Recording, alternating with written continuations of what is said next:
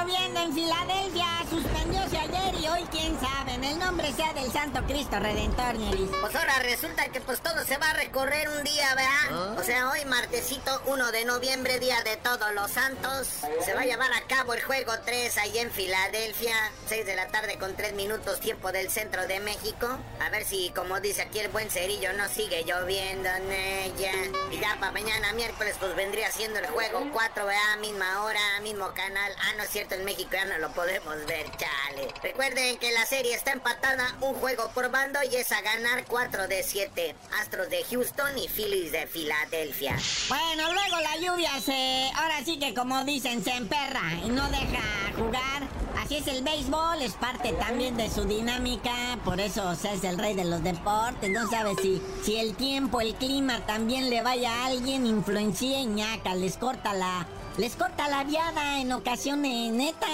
Oye, ¿qué va a pasar con esa Champiñón League, la última jornadita? Oye, sí, ya estamos a punto de conocer cómo van a quedar los octavios de final de esta UEFA Champions League. Se juega la última jornada, sexta de seis. Ya después del Mundial, pues ya veremos todo lo de los octavios de final y todo eso. Pero por lo pronto, partiditos para hoy. El Porto contra el Atlético de Madrid, Leverkusen contra Brujas, el Bayern contra el Inter, Liverpool contra el Napoli del Chucky.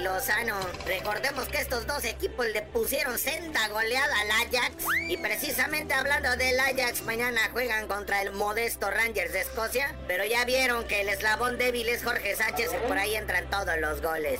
Luego el Pilsen contra el Barca el Sporting Lisboa contra el Frankfurt. Y bueno, entre lo que vienen siendo estadísticas tristes, cuatro torneos al hilo sin que un técnico mexicano sea campeón en la liga.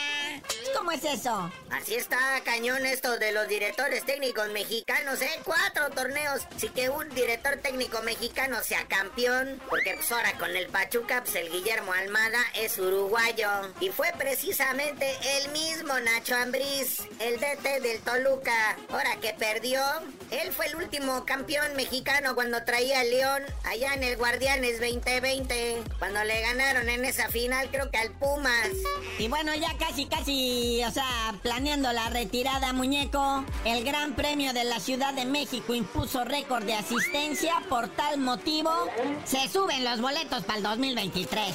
Oye, sí, récord de asistencia, el Gran Premio de México. Casi 400 mil almas se dieron cita allá en el Autódromo Hermano Rodríguez durante los tres días que duraron las festividades y competencias del Gran Premio de México de la Fórmula 1. Que pues sí, mira, primero celebran sendo contrato con la CDMX para tener el Gran Premio de México hasta el 2025. Y es más, ahora para el 15 de noviembre salen a la venta los boletos para el Gran Premio de México 2023.